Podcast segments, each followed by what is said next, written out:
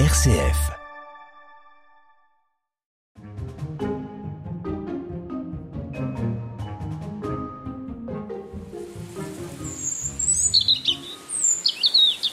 Et on commence cette balade à Chaumont-sur-Loire, là où tout a commencé. Placé de manière stratégique, le château de Chaumont surplombe la Loire et l'ensemble de la commune. Un bijou d'histoire qui se mérite, puisque pour y accéder, il faut grimper tout en haut de la vallée. Euh, le château, au tout début où il a été construit, c'était un château fort euh, et il servait pour euh, défendre le comté. C'est pour ça qu'il était en hauteur et qu'il y avait la vue sur la Loire. il y avait avant ici vous voyez les traits, les traces par terre, une aile, une aile du château qui a été détruite en 1750 afin d'ouvrir la vue. Agi Perrin est chargée d'accueil événementiel au domaine. C'est elle qui nous emmène dans ce château construit en l'an 1000. Mais s'il est connu, c'est surtout grâce à une femme, propriétaire du château, la reine Catherine de Médicis. Catherine de Médicis a été propriétaire du château de 1550 à 1558 et euh, elle l'avait acheté en son nom propre parce que euh, le château était extrêmement rentable parce qu'à l'époque il y avait énormément de bateaux sur la Loire et il y avait un péage sur la Loire donc il devait payer au château et le village était là où est aujourd'hui le parc historique et il y avait euh, des fermes donc les fermes qui payaient au château. Donc cette proximité sur la Loire a toujours été euh, hyper utile. Donc au départ pour la protection, ensuite pour des rentabilités et aujourd'hui pour une plaisance qu'on apprécie énormément.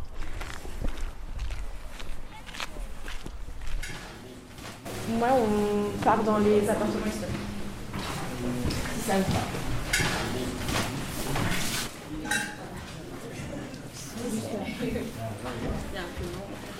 Alors la première pièce qu'on va visiter, elle est un peu, euh, c'est la plus petite du château, avec euh, cette, euh, ce petit escalier en colimaçon qu'on monte. Ici, il y a beaucoup de monde.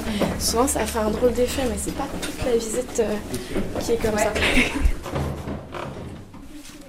Donc ici, c'est la chambre qui est dite chambre de Catherine. La particularité de cette pièce, c'est que vous voyez le lit le lit qui est en face de cette porte qui donne directement sur la chapelle. Pourquoi une chambre à côté de la chapelle? Euh, La chapelle, donc comme ça la reine pouvait assister, pouvait assister à la messe sans avoir à sortir, à faire le tour du château euh, et elle était toujours sûre d'y être.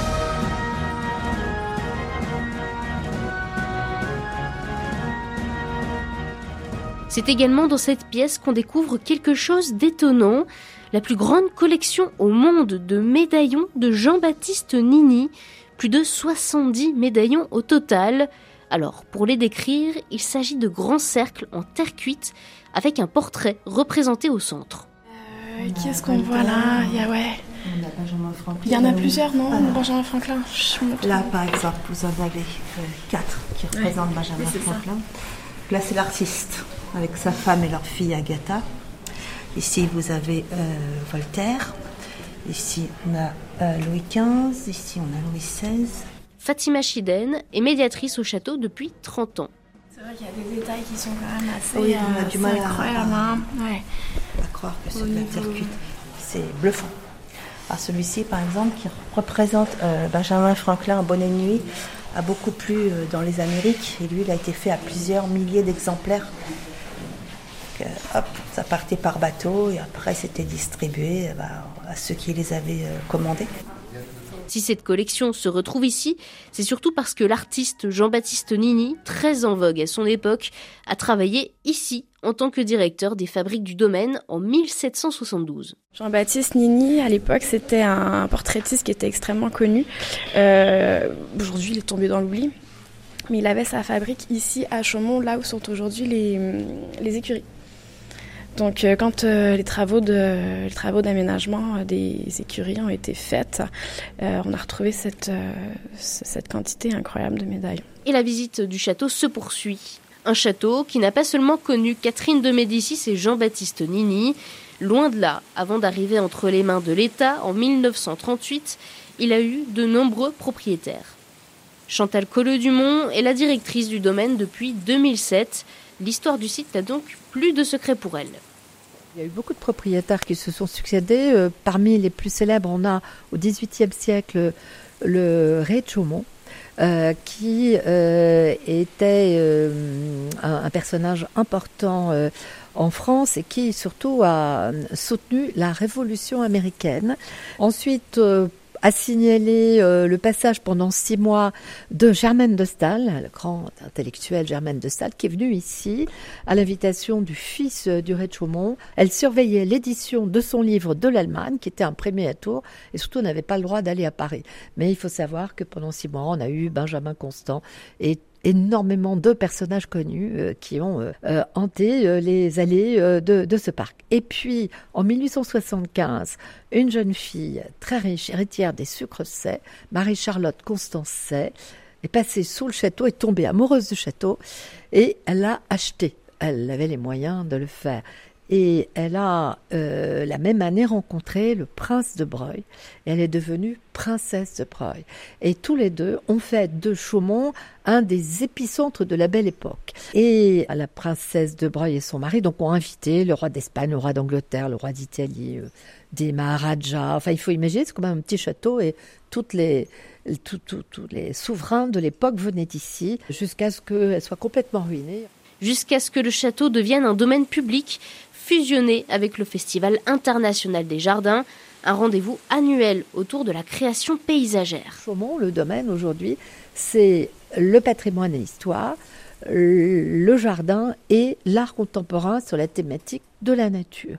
Donc c'est un lieu assez complexe et complet, euh, qui avait 20 hectares en 2007, qui en a maintenant 35, la princesse en avait 2200, donc je dis toujours qu'on a encore de la marge, euh, et euh, qui euh, avait 200 000 visites, et maintenant on a plus de 530 000 visites. Voilà, c'est un lieu en, développement et qui répond, je dirais, parfaitement aux aspirations des citadins. 80% des gens vivent en ville, ils ont besoin de cette reconnexion avec la nature. On a tous été traumatisés par le, Covid, le fait que les gens étaient enfermés et donc les gens prennent plaisir à venir dans un lieu euh, d'histoire, d'art, de jardin où ils se ressourcent pendant une journée ou deux.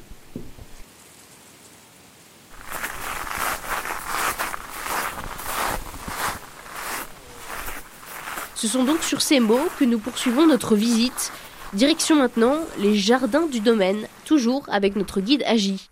La particularité, c'est vraiment ce dialogue-là qu'il y a entre l'art contemporain et le patrimoine. Et euh, la nature et les jardins, évidemment.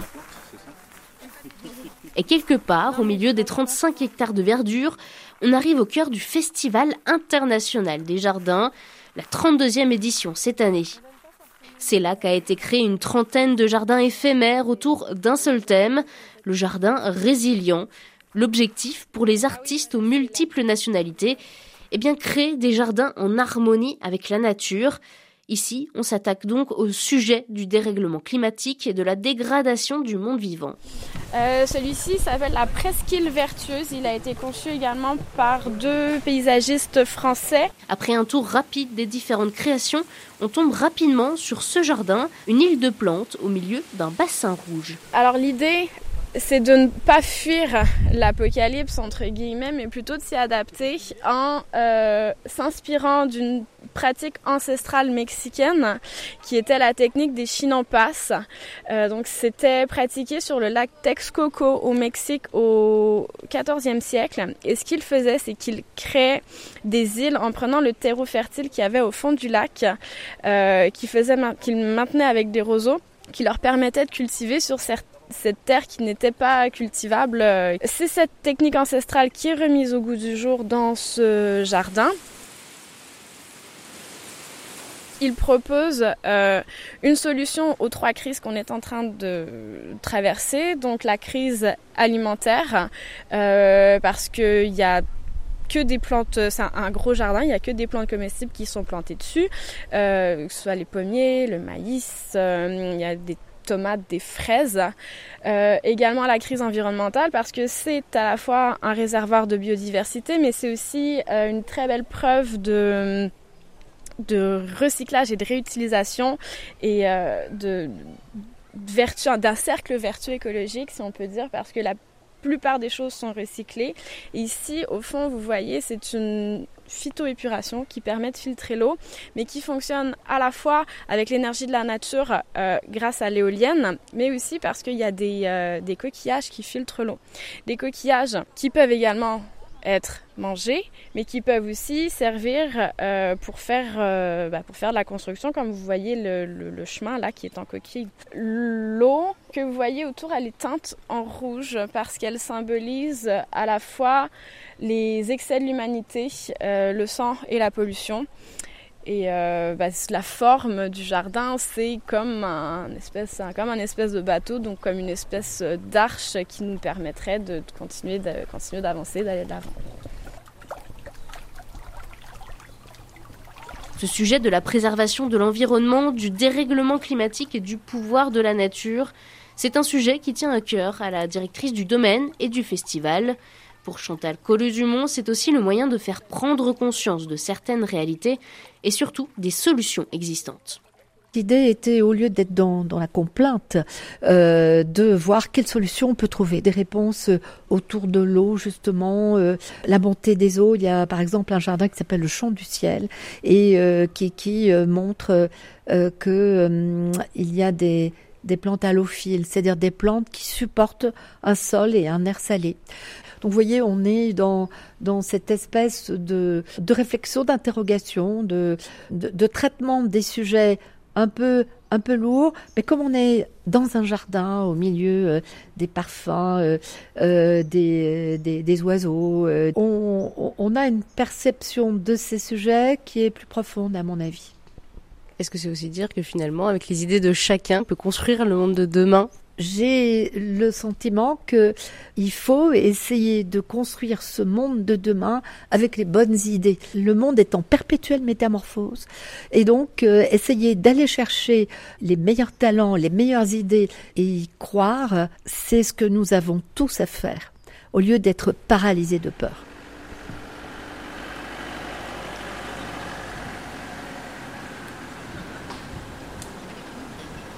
Garder un lien fort avec la nature, vous allez le voir, c'est l'identité de l'ensemble de la commune. Nous redescendons dans le bourg, là où le château semble le plus impressionnant, pour rencontrer le maire de la commune, Baptiste Marceau. Bonjour. Enchanté, Baptiste Marceau. En tant qu'édile de cette commune touristique, il a un défi depuis son élection en 2020, montrer que Chaumont-sur-Loire, ce n'est pas seulement un château et des jardins. Chaumont-sur-Loire est connu internationalement pour ce château, pour son festival des jardins euh, depuis des décennies, pour son patrimoine majestueux tel que la Loire. Mais c'est vrai que nous, en tant que, en tant que commune et municipalité, on a à cœur aussi de faire, euh, de faire découvrir ce village pour, euh, pour ce qu'il est lui-même en tant que, en tant que village, avec ses atouts très très forts, mais aussi ses petits, ses petits coins à découvrir et ses parties de territoire un peu, un peu insoupçonnées qu'on souhaite, qu'on souhaite mettre en valeur. Donc un, premier travail euh, pour nous, ça a été de recréer, on va dire, alors pas une place de village parce qu'on ne l'a pas et on ne l'aura pas, mais on va dire des lieux où on a, où on peut se retrouver, on peut réunir la population, on peut organiser euh, le, croisement des, des, habitants, des, promeneurs du, territoire, mais aussi des, touristes, des très très nombreux touristes. Donc après, en effet, ce qu'ils viennent voir, euh, c'est le château et les bords de Loire. Et, euh, et après, euh, nous, à, nous de jouer notre rôle en leur donnant envie de, de voir euh, tout ce qui se, se, voit moins, tout ce qui demande un petit effort. Ok, on va aller le voir du coup. Et on commence par nous rendre à un endroit où presque tout le monde passe pour arriver à Chaumont. On va juste se mettre à un endroit un peu particulier. Donc là, on est à la, une des portes d'entrée de la, ville de, Chaumont-sur-Loire. On est au bout du pont. Donc c'est un carrefour très très usité parce que euh, on est à la fois à la croisée entre Blois et Montrichard avec un passage obligé sur, euh, euh, par, Chaumont-sur-Loire. Donc là, ce que je souhaitais vous montrer aussi, c'est le départ d'une promenade qui a été réalisée par l'association Chaumont au fil du temps autour d'un parcours original autour des cartes postales anciennes. Voilà, donc à chaque fois, on a euh, une ou plusieurs cartes postales. Donc c'est un parcours de, 20, de 22 plaques hein, qui ont été installées dans, tout le village et qui reprennent des, éléments marquants de, ce qu'était la, vie, euh, de la commune il y a, euh, il y a un siècle ou, même un peu plus. Donc là, on a une image de, l'ancien pont sur la Loire qui, lui, a été détruit à la, Seconde Guerre mondiale et donc c'est une des 22 vues où on, peut se rendre compte que le pont n'était pas tout à fait à l'emplacement où, il est, où il est maintenant, où on essaie de retrouver, alors c'est un jeu aussi d'essayer de, retrouver le, bâti, euh, le bâti ancien qui a pu subsister, ou au contraire celui qui a été euh, totalement transformé. Donc ça c'est vraiment une promenade euh, agréable. on trouve à l'office de tourisme ou à la mairie un petit, un petit plan pour, pouvoir se, pour pouvoir se repérer. Et c'est vrai que c'est un parcours assez atypique de 22 plaques, de 22 plaques réalisées sur euh, sur l'Ave émaillé par cette association. Donc là, on va, on va laisser passer euh, une famille à vélo, voilà, les cyclistes du dimanche qui sans doute vont aller découvrir les, bords de Loire. Et donc, euh, je vous propose de continuer un peu le, dans, le bourg. Mais avant d'arriver au bourg, on tombe sur Jacques, habitant de la commune depuis 1976. Oui. Ah oui.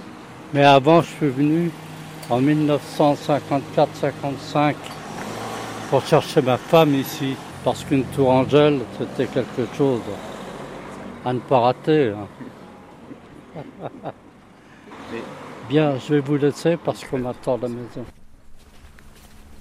Et nous continuons de longer la rue principale pour arriver un peu plus loin devant une enseigne que le maire semble bien connaître. Alors là, on est dans une, dans une épicerie qui s'appelle Au Passeur de Loire, euh, tenue par, euh, par un, jeune, un jeune artisan qui s'appelle euh, Paul et euh, donc qui est nouvellement installé à Chaumont-sur-Loire depuis, euh, depuis deux ans, à peu près juste après la période du, confinement, et donc qui a, qui a, qui a choisi de venir s'installer à Chaumont-sur-Loire et d'y créer une activité commerciale.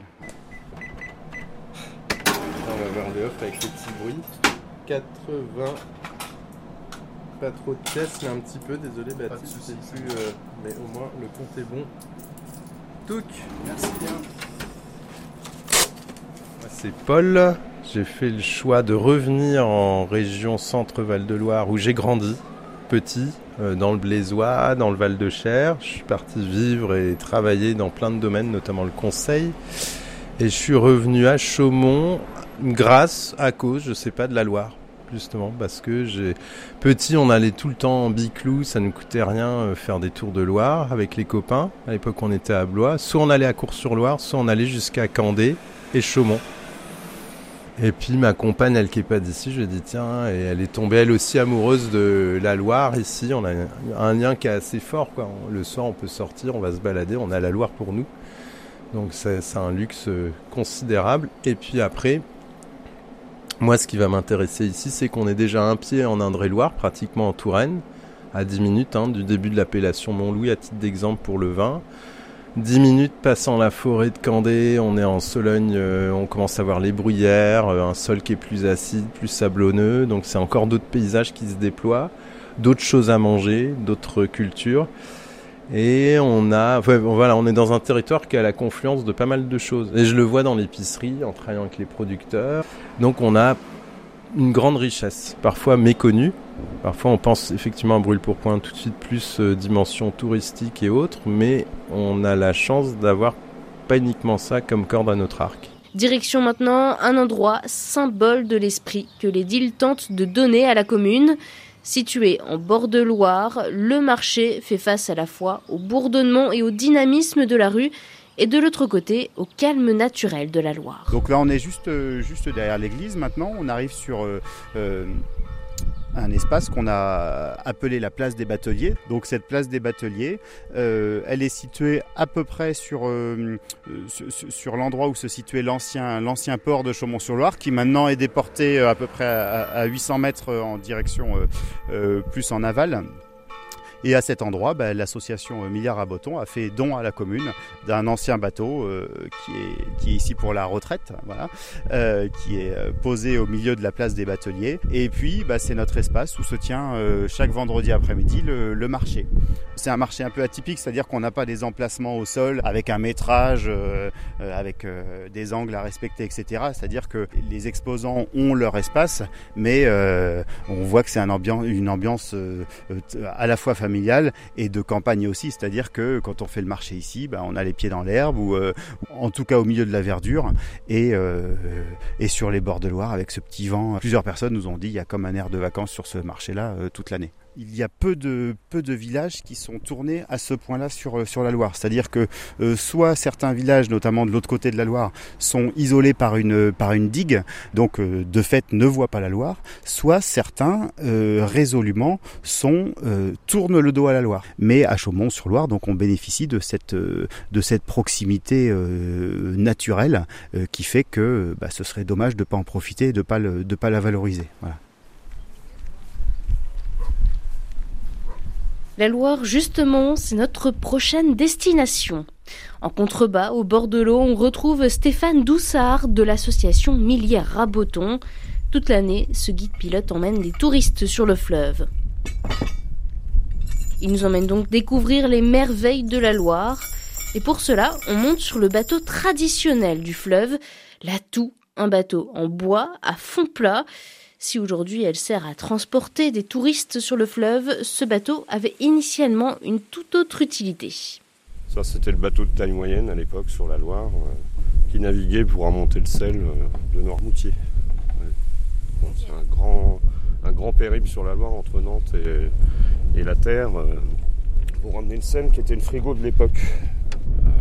sachant que là, pour descendre, il leur fallait facilement deux semaines et là, avec un vent d'ouest comme ça, pour descendre, c'était une vraie galère pour eux parce qu'ils restaient sur place. Donc on pouvait mettre euh, une semaine à deux semaines pour remonter jusqu'à Orléans en fonction du niveau d'eau et du vent. Un mois, un mois et demi pour ceux qui avaient moins de vent, des coupures, des ruptures. Et trois à quatre mois plantés sur le fleuve quand il n'y avait plus d'eau et plus de vent. vous imaginez les barriques de vin en plein soleil pendant deux, trois mois avec des bateliers. Et faire connaître ce patrimoine, c'est justement l'objectif de l'association Millière Raboton, créée en 2001 par Jean Lé. Car longtemps, les habitants se sont éloignés du fleuve. Il fallait donc recréer du lien avec la Loire, mais aussi entre les gens. On vivait un peu comme des Égyptiens sur le, comme les Égyptiens le vivaient sur le Nil on vivait de la même façon sur la Loire. Hein. La Loire apportait plein de choses d'un point de vue nourricier, euh, de l'eau déjà, euh, des matériaux de construction et, tout, tout Mais le, monde moderne a fait qu'on s'est éloigné du fleuve euh, pour aller rejoindre les villes, pour aller rejoindre les usines et tout ça. Et quand on est revenu sur le fleuve, on avait perdu toute une transmission qui était bah, inculquée par nos anciens, les grands-parents, les tantes, les grands-pères grand-mère, tout ça qui disait attention là, faut plus se baigner là, euh, il y a un cul de grève qui est arrivé, euh, faut mieux se baigner en amont. Enfin voilà, c'est toute cette connaissance-là et du coup la Loire avait une mauvaise réputation, elle faisait peur. Donc les gens, ils s'est dit bah on va ramener les gens sur le fleuve. De façon conviviale. Et l'idée sur les balades ouvertes publiques, bah, c'est de recomposer un groupe de 12 avec des gens qui se connaissent pas aussi.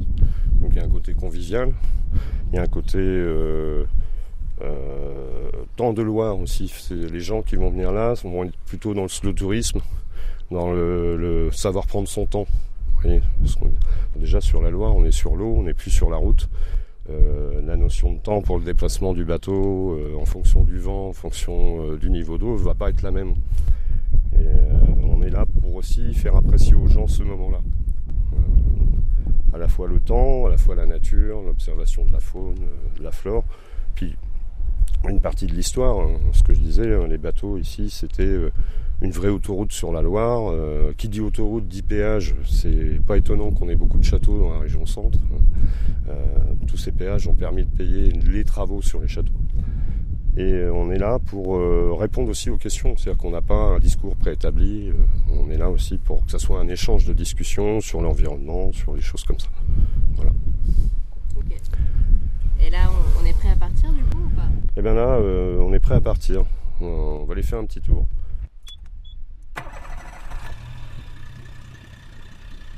Et c'est parti pour une balade sur le plus long fleuve de France. Avec ses 1006 km, 11 départements traversés, elle est aussi impressionnante sur le papier qu'en vrai. Mais naviguer dessus ne s'improvise pas, le fleuve est parsemé de dangers, il faut donc savoir lire l'eau sur laquelle on avance. Alors là, c'est ce que tu me disais, on a le vent qui Et du coup, là, si je mets pas le moteur, on reste sur place parce que le vent va nous, va nous faire remonter le courant. Et là, on voit, on a une partie lisse, tu vois, sur la, sur l'eau, qui fait un peu plus brillante que les autres. Et ça, c'est la partie euh, du chenal qui, visuellement, nous indique le chemin à prendre. Là où ça frise le plus, c'est là où tu as moins d'eau. Atterrissements de sable, des bancs de sable qui se déplacent euh, régulièrement sur la Loire. hein. C'est, le, métier de guide pilote, euh, c'est un métier où tu te remets en cause par rapport à tes choix de passage, parce que c'est la Loire qui va te dire où tu vas passer. C'est pas toi qui vas décider toujours de la route à prendre. Et c'est aussi ça qui est passionnant. Ce métier de guide pilote, Stéphane Doussard ne l'a pas toujours fait. Il vit depuis plus de 23 ans à Chaumont-sur-Loire. Mais avant 2017, il était jardinier pendant une vingtaine d'années. Et en raison de problèmes de santé, il a souhaité une activité moins éprouvante physiquement, mais toujours en relation avec la nature. Euh, ce qui m'a donné l'envie de me rapprocher de la Loire, c'est d'avoir pris un billet d'avion pour aller en Guyane. Euh, de me dire là-bas c'est magnifique et de revenir en me disant mais euh, quelque part on est un peu parce qu'on se dit on prend un billet d'avion on va voir ailleurs et quand on revient on se dit bah oui mais on a des choses aussi belles chez nous. Bon j'ai pas les caïmans j'ai pas les migales euh, mais on a on a de très beaux euh, très animaux chez nous aussi. Et, et- ce fleuve ce que je disais tout à l'heure c'est un gentil virus c'est à dire qu'une fois que tu, tu commences à naviguer dessus ça tient après Donc un amoureux du fleuve et de la nature, et ça tombe bien puisque les bords de Loire regorgent de biodiversité.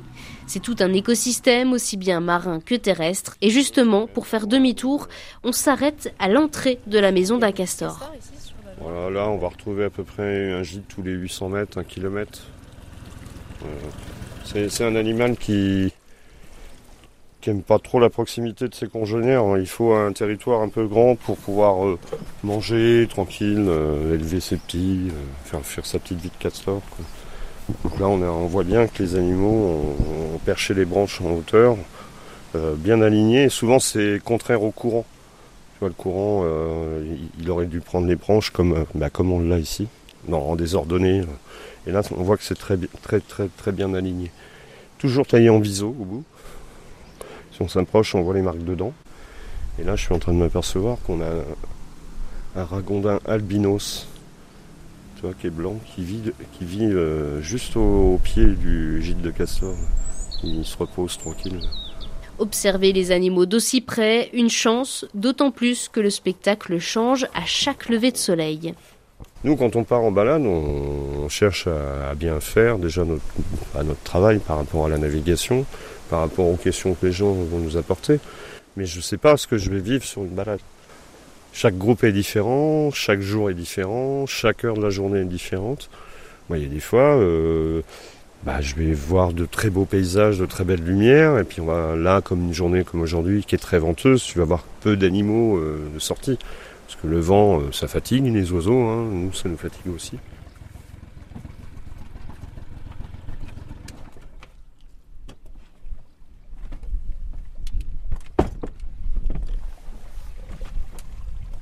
Après avoir vu de multiples choses, nous voilà donc de retour sur la terre ferme. Voilà, merci Alexia en tout cas. Bah, merci à vous. Tu auras le mal de terre euh, quand tu vas poser le pied.